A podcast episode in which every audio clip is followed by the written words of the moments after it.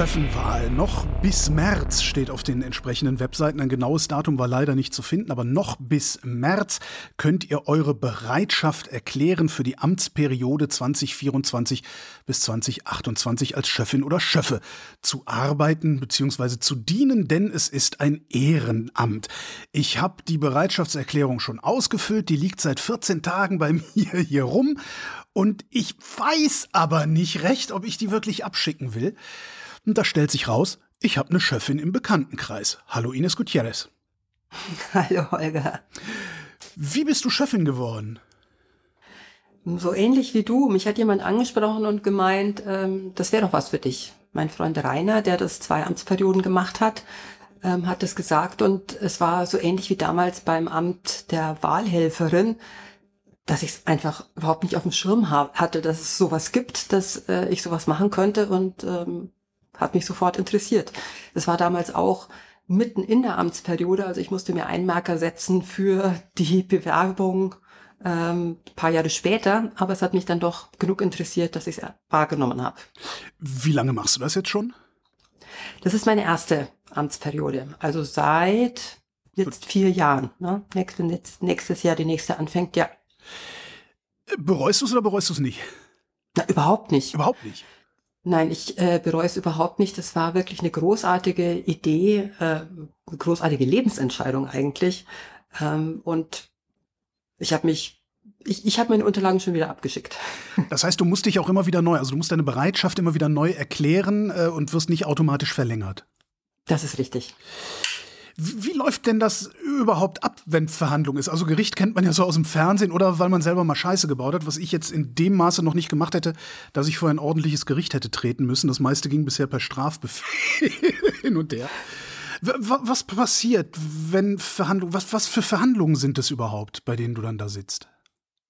Erstmal habe ich das Bedürfnis, äh, alle möglichen K-Werts drumherum zu bauen. Ich kann nur von dem berichten, was am Amtsgericht in München in hm. meinen Fällen passiert ist.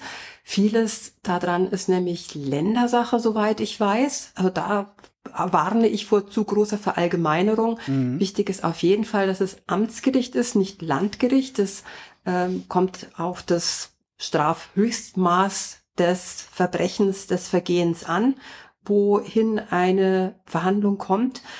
Und ähm, wie es in diesem, in dieser Verhandlung zugeht, habe ich tatsächlich auch erst als Chefin zum ersten Mal erlebt. Ich hatte vorher mit dem Gericht auch nie irgendwas zu tun, war noch nie am Gericht. Also königlich bayerisches Amtsgericht war so ungefähr der Horizont meiner Erfahrungen und viele Perry Mason Romane hatten dazu geführt, dass ich mich in dem kalifornischen Prozessrecht deutlich besser auskannte als in dem äh, meines eigenen Rechtssystems. Eigentlich ziemlich Panne. Ähm, aber Interessanterweise gehörte diese die Antwort auf die Frage, die du gerade gestellt hast, äh, auch zu der Einführungsveranstaltung, die es für Münchner Chefen und Chefinnen gibt. Das war ein Richter, mit dem ich tatsächlich dann auch mal in einer Verhandlung zu tun hatte, äh, mit dem ich zu Gericht gesessen bin, der uns auf alles Mögliche vorbereitet hat und unter anderem auch auf solche ganz einfachen Dinge, wie schaut, der, wie wird der Gerichtssaal ausschauen, wo kommen wir her, wo gehen wir hin, wo ist was. Und ähm, im Münchner Justizzentrum ist es so, dass es äh, zu jedem Gerichtsraum und ich glaube, also aus prozessrechtlichen Gründen muss das wahrscheinlich bei allen Räumen so sein. Es gibt ein eigenes Richterzimmer.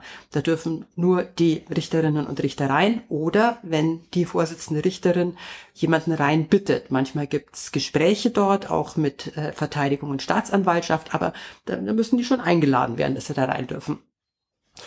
Und, äh, Chefinnen und Chefen dürfen aber auch rein. Also du, wir du zählst Richter. als Richter. Genau, wir sind Richter und Richterinnen. Das wurde mir in dem Moment so richtig bewusst, als ich zum ersten Mal ans Gericht dann kam äh, mit meiner Ladung in der Hand und als ich die den äh, der Polizei zeigte, die dort die Kontrollen durchführt. Ähm, am Münchner Amtsgericht gibt's auch Körperkontrollen, Taschenkontrollen. Ähm, ich zeigte meine Ladung vor und ähm, der Polizeibeamte sagt, na, Sie sind Richterin und führte mich an diesen ganzen Kontrollen vorbei. Richter und Richterinnen werden nicht durchsucht. Und da wurde mir äh, zum ersten Mal so richtig klar, äh, ich bin hier Richterin.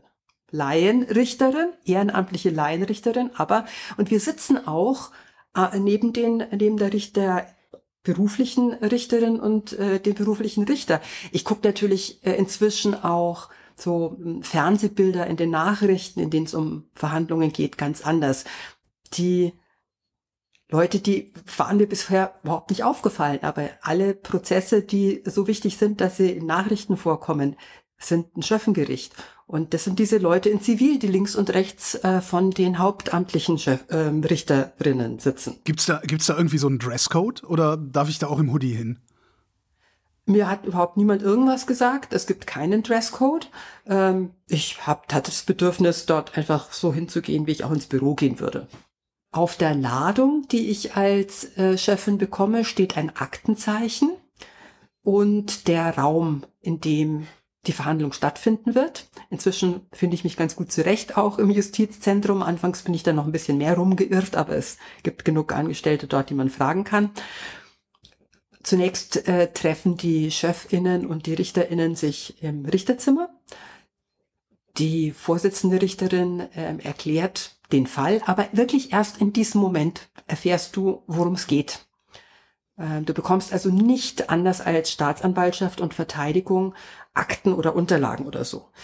Das ist äh, inzwischen äh, mir auch sehr einleuchtend, weil es geht ja drum, dass du Laie bist. Und unvoreingenommen vor allen Dingen daran gehst. Ne? Ganz genau.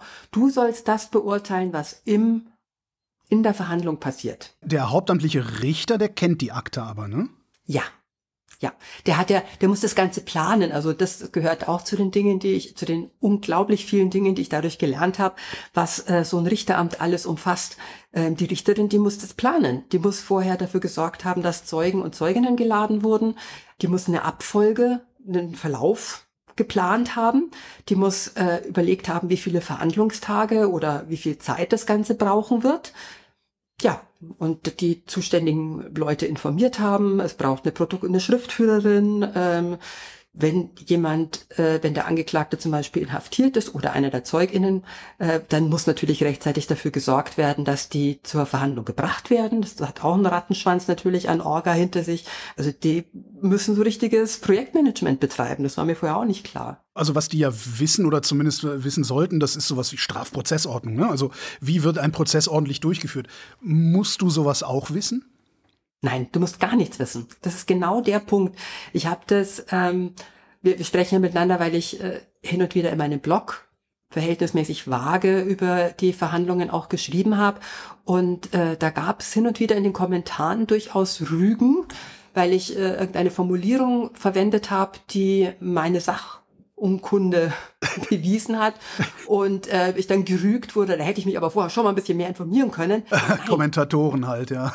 ja, gut, äh, aber das ist, es geht einfach von der falschen Grundlage aus. Es ist wirklich der genau der Punkt, dass du dass du nichts weißt. Kollidiert das dann nicht in der Verhandlung ständig mit irgendwas? Also ich könnte mir vorstellen, dass man dann irgendwie was sagen will, was zu sagen einem vielleicht gar nicht zusteht oder so und äh, der Richter einen dann seine eigenen Laienrichter zur Ordnung rufen muss.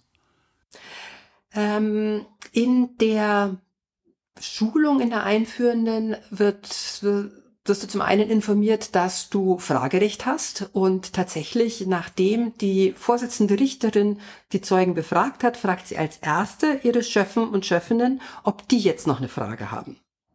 Also diese Möglichkeit hast du. Ähm, das habe ich, glaube ich, ein oder zweimal wahrgenommen, weil mir ein bestimmter Punkt, der noch nicht zur Sprache gekommen war, einfach zur, um mir ein Bild machen zu können, besonders wichtig war. Ähm, Wenn es dazwischen was gibt, was du gerne fragen oder anmerken möchtest, äh, wirst du eigentlich gebeten, dich an den Richter oder die Richterin zu wenden.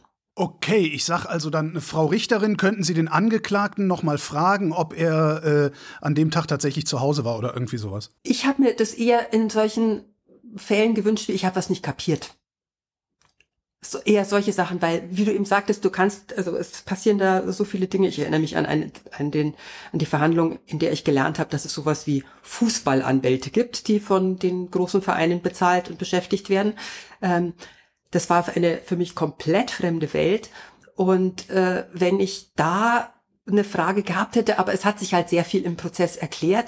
Da hätte ich dann zum Beispiel ähm, den Richter oder ich glaube, es war auch eine Richterin gezupft, äh, am Ärmel gezupft und gesagt, also Moment, das ist mir jetzt noch nicht ganz klar, können wir vielleicht noch mal, weil interessanterweise macht es auch die Richterin sehr sehr oft. Also das habe ich sehr oft erlebt, weil die sind ja auch keine Expertinnen in allen Sachgebieten, um die es geht. Die sind die Expertinnen in der Rechtslage, aber ähm, die müssen sich auch sehr oft noch was erklären lassen. Und ähm, das fand ich auch sehr beruhigend, dass ich mich da nicht blöd fühlen musste, weil eben oft genug der Richter nochmal sagte, das habe ich jetzt noch nicht ganz verstanden. Könnten Sie vielleicht nochmal erklären, wie sind Sie von rechts gekommen oder von links? Ne? Also solche Sachen. Passiert das denn dann irgendwann, also zur Urteilsfindung spätestens, dass die Schöffen und Schöffinnen sich auch mit den RichterInnen irgendwie prügeln um das Strafmaß oder sowas? Das habe ich nicht erlebt, denn ich hatte nur mit hauptamtlichen Richterinnen zu tun, die sehr viel erklärt haben. Teilweise schon ganz am Anfang, bevor die Verhandlung eröffnet wurde. dass also ich kann mich noch erinnern an die allererste Verhandlung, an der ich Chefin war. Das war auch dem Richter damals sehr bewusst, dass das für uns jetzt eine allererste, allererste Verhandlung als Chefinnen sind, ist. Und der hat sich die Mühe gemacht, der hatte wirklich das Gesetzbuch dabei und hatte da auch Einkleberchen drinnen und hat uns ähm, gezeigt, um welche Paragraphen es jetzt gerade geht und warum diese Paragraphen jetzt gerade in Frage kommen. Und der hat dann auch besonders ausführlich erklärt, dazwischen ähm, immer wieder, äh, warum er das jetzt gefragt hat und warum er jetzt diesen Zeugen nochmal hören wollte. Ich habe also solche Sachen, die dann en passant auch fallen, für eine für einen äh, wichtigen Sachverhalt nie nur eine Quelle. Das hat mich dann so ein bisschen an journalistischen Hintergrund er erinnert auch. Also selbst wenn es eine, wenn selbst wenn es ein Geständnis gibt, das ist wieder sowas, was im, im Fernsehkrimis ganz anders ist. Ne? wir haben ein Geständnis, ne? Kas gegessen, alles, alles klar. Ähm, nein, das wird nochmal, du kannst dir alles Mögliche auch erzählen, kannst, kannst alle möglichen Gründe haben, äh, was zu gestehen. Da wird eine zweite Quelle gesucht. Das heißt, der Angeklagte muss im Zweifelsfall sogar seine Schuld belegen können. Äh, er nicht, aber der Richter oder die Richterin, die möchten sicher sein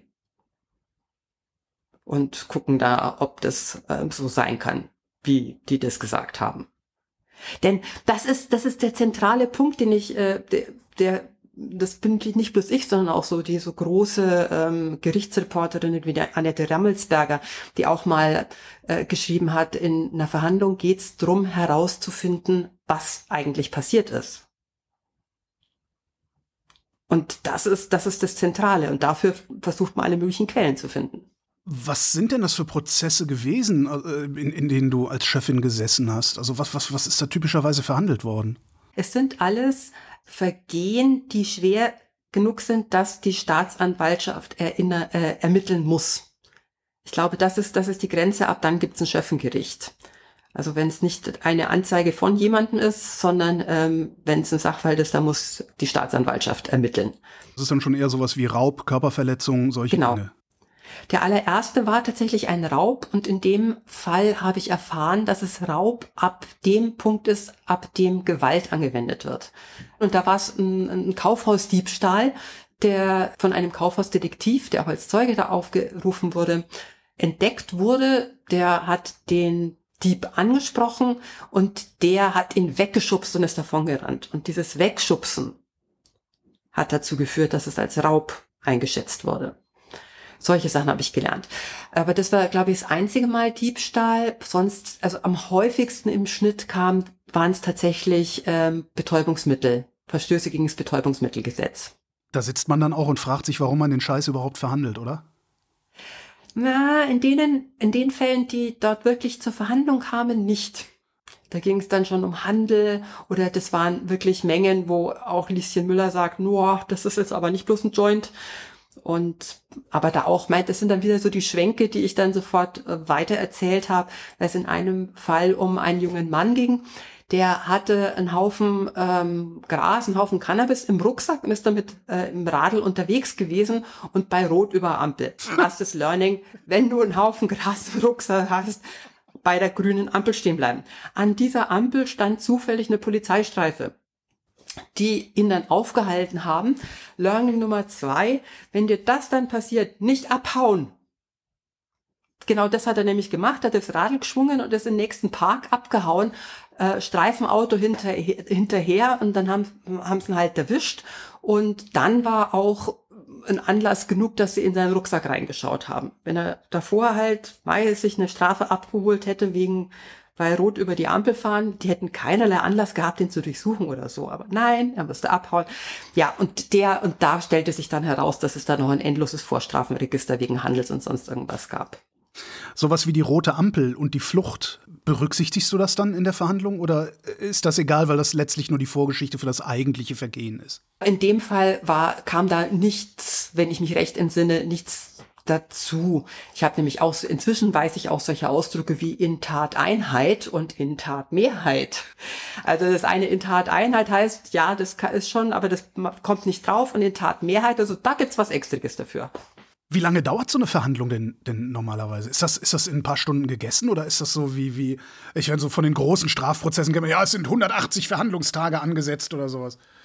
Das wäre Landgericht. Okay. Da sind die, die größeren Sachen, wo es einfach äh, in der Beweisaufnahme auch sehr viel, viel größer und aufwendiger ist. Die hm, Verhandlung mit den meisten Verhandlungstagen, die ich bislang hatte, das waren vier Verhandlungstage, die aber auch nicht von früh bis spät und der letzte Verhandlungstag war dann wirklich nur noch die Urteilsverkündung und Begründung.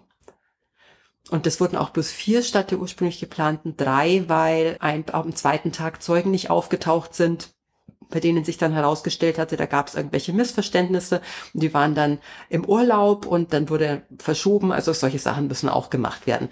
Aber ähm, ich hatte die längste Einzelverhandlung war mal von, glaube ich, in der Früh um neun bis nachmittags um drei. Und da wurde dann auch durchgemacht ohne Pause, äh, weil die Leute auch weg wollten. Ich habe auch sehr früh gelernt, immer eine Flasche Wasser dabei zu haben, weil zwar im Verhandlungsraum selbst nicht gegessen und getrunken werden darf, aber dazwischen gibt's halt immer wieder Pause und dann kannst du im Richterzimmer einen Schluck nehmen. Ansonsten habe ich auch ähm, einmal zwei Verhandlungen an einem Vormittag gehabt. Das waren halt jeweils eine Stunde, anderthalb Stunden. Man kann es echt nicht sagen. Das kommt so drauf an, um was es geht und wie die Beweislage ist. Ein Geständnis da ist und das eigentlich nur noch ähm, und es nur noch Kleinigkeiten gibt, die geklärt werden müssen, dann hast du vielleicht zwei Zeugen, dann wird noch das Vorstrafenregister vorgelesen, es wird noch nachgefragt, äh, die Vermögensverhältnisse und äh, die Zukunftsaussichten, soziales Umfeld äh, des Angeklagten und dann ist fertig. Wie viele Tage im Monat musst du dahin? Weil du musst ja dahin, ne? Also wenn du, wenn du einmal Chefin bist, dann bist du auch verpflichtet, das zu tun, ne? Richtig. Und da, glaube ich, ist es ganz wichtig, sich darüber klar zu sein, woher das kommt. Das ist nicht einfach nur weil halt, sondern daran hängt die Unabhängigkeit und die Zufälligkeit der Richterauswahl. Genauso wenig wie sich Richter und Richterinnen aussuchen können, welche welche Sachverhalte, welche Verbrechen sie behandelt. Auch das wird zufällig zugewiesen. Ist es bei der Besetzung der ähm, ehrenamtlichen Richterstellen, also der, der Chefinnen. Das wird zufällig ausgewählt, aber der oder die müssen es dann halt auch sein um zu verhindern, ne, also um, um ganz klar zu sagen, um zu verhindern, dass sich da irgendwelche Absprachen bilden. Ähm, es muss halt wirklich unabhängig sein, das Gericht. Und deswegen ist es so wichtig, dass jemand, der benannt wurde, der geladen wurde, auch wirklich auftaucht. Im Schnitt, also jetzt bin ich ja äh, reguläre Chefin seit letzten September, eine ganz normale, und bekam Ende letzten Jahres die Verhandlungstermine für dieses Jahr. Und das war eine Verhandlung im Monat. Hab bisher aber einschließlich März äh, immer zwei Wochen vorher einen Brief bekommen, dass an diesem Verhandlungstag doch keine Verhandlung stattfindet. Äh, davor war ich dreieinhalb Jahre Hilfschefin und da bist du wirklich auf Abruf. Was ist der Unterschied zwischen Hilfschefin und regulärer Chefin? Die regulären Chefen, die werden durchgeplant. An diesen Tagen sind Verhandlungstage und dann wird, ich weiß nicht mit welcher Methode, äh, zufällig bestimmt, wer da Chefen und Chefinnen sind und die bekommen dann Bescheid, da musst du auftauchen. Hilfschefinnen werden eingesetzt, wenn von den regulären Chefinnen jemand ausfällt. Entweder mit Ansage, äh, teilweise habe ich die Ladung paar Wochen vorher bekommen, da hat wohl jemand äh, sofort gesagt, ich kann da nicht, weil ich eine OP habe oder sowas oder eine, eine Dienstreise hier ist schon gebucht. Dann werden Hilfschefen äh, engagiert oder, und das war zweimal wirklich so im Moment, jemand ist krank geworden. Dann wird äh, die Hilfschefin, die nächste, die zufällig drankommt, angerufen, was bei mir einmal wirklich an einem freien Tag war, als ich gerade aufs Rad äh, ins Freibad steigen wollte. Okay, dann geht's ja noch, aber was, wenn du gerade irgendwie auf dem Weg zum Termin bist? Ja, ich habe tatsächlich beruflich sehr wenige Termine, die mich binden. Das ist ein Grund, warum ich äh, so leichtherzig auch mich als Chefin bewerben konnte. Ich habe das genauso. Ich habe sehr wenig Termine, die mich binden, aber die Termine, die mich binden, die binden mich dann auch nahezu absolut. Kann ich dann da trotzdem raus, wenn das Gericht anruft und sagt, hör mal, du musst sofort vorbeikommen? Und ich sage, nee, sorry, ich habe in 20 Minuten einen Termin, den kann ich nicht verschieben? Du kannst einfach nicht ans Telefon gehen. Oh.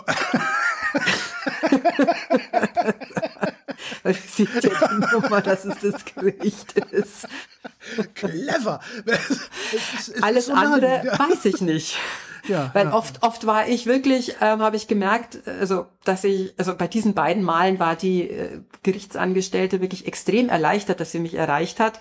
Und einmal, ne, also vom, vom Freibad weg, da war sowieso kein Problem. Und einmal war ich in der Arbeit. Einmal war ich in der Arbeit und äh, Telefonat vom, vom Gericht kommt und äh, uns ist eine Chefin ausgefallen, können Sie da habe ich halt dann schnell Bescheid gegeben, Chef Bescheid gegeben, Kolleginnen Bescheid gegeben, ich muss ans Gericht.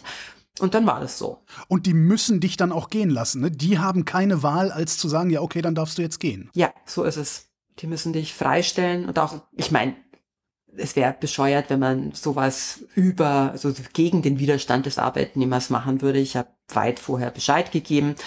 Ähm, also nicht wirklich um Erlaubnis gefragt, aber ähm, Bescheid gegeben. Ja, so Achtung, ich bin jetzt Chefin, kann sein, dass ich genau, gelegentlich mal nicht da sein kann. Richtig, genau. Gibt es irgendwie eine Obergrenze an Einsätzen pro Monat, pro Jahr? Gibt es da irgendwie sowas, dass man, also weil das so, so meine größte Sorge ist, dass ich ständig dahin muss und die ganzen anderen Sachen nicht geregelt kriege? Das weiß ich nicht. Habe ich aber noch von keiner. Ich kenne inzwischen ein paar Leute, die ähm, als Chefinnen äh, sich engagiert haben und das habe ich noch nie von jemandem gehört. Es ist halt, was man sich vorher bewusst machen muss, ist, dass die Jahresplanung tatsächlich um diese Verhandlungstermine zu machen ist. Also gerade Urlaubsplanung oder sowas, die Termine stehen. Das habe ich dieses Jahr auch äh, gemerkt, weil einen Urlaub hatte ich schon recht fest geplant. Da ging's Gott sei Dank. Aber die zwei anderen Urlaubszeiten, die ich eingeplant hatte, die wackeln im Moment, weil mittendrin ein Verhandlungstag liegt. Das wusste ich aber vorher und ähm, nachdem jetzt so viele Verhandlungstage, tatsächlich Verhandlungen dann abgesagt wurden, denke ich mir halt, na gut, dann buche ich halt nicht, aber planen kann ich ja schon mal und ich mein, ich mache mach eh keine Fernreisen mit die, die, die teurer würden, wenn ich das kurzfristig mache. Aber das wirkt sich tatsächlich so auf Lebensplanung mal aus. Ich habe das richtig verstanden. Du weißt jetzt schon, an welchen Tagen in diesem Jahr du zu Gericht sitzen wirst. Ja. Also an welchen Verhandlungstagen ich als Chefin eingetragen bin. Ein Jahr im Voraus sozusagen. Mhm, ja. Ach, das ist ja komfortabel. Das ist doch wirklich komfortabel. Eben. Ja, dann schicke ich das Ding mal ab, ne? kann ich wirklich, kann ich wirklich sehr empfehlen. Und äh, ich bin auch sehr gespannt darauf. Ich hoffe, mehr Leute berichten in sowas wie Blogs, denn ich bin besonders gespannt auf andere Bundesländer. Ich habe aus Hamburg ähm, schon ein paar, also eine Bloggerin hat aus Hamburg berichtet, so einmal im Jahr fasst sie zusammen, wie ihre Chefin Erfahrung ist und habe daran schon mal gemerkt, da läuft wo einiges völlig anders als, als in München. Und aus noch anderen Bundesländern wäre ich natürlich auch sehr gespannt. Ja, mal gucken, ob ich gewählt werde, weil es ist ja nur eine Bereitschaftserklärung ja. und mal sehen, was dabei rumkommt. Ines Gutierrez, vielen Dank. Gerne. Und falls ihr Bock drauf habt, erklärt bis März eure Bereitschaft. Bei mir macht es das Bezirkswahlamt äh, wirklich sehr, sehr simpel per Mail. Wie euer Landgericht oder Amtsgericht das macht, werdet ihr rausfinden, weil ihr habt Internet, sonst könntet ihr keine Podcasts hören. Zwischenzeitlich habe ich dann nochmal hier im Bezirkswahlamt in Tempelhof angerufen und gefragt und die haben mir gesagt, dass es im Jahr nicht mehr als 24 Verhandlungstage geben würde.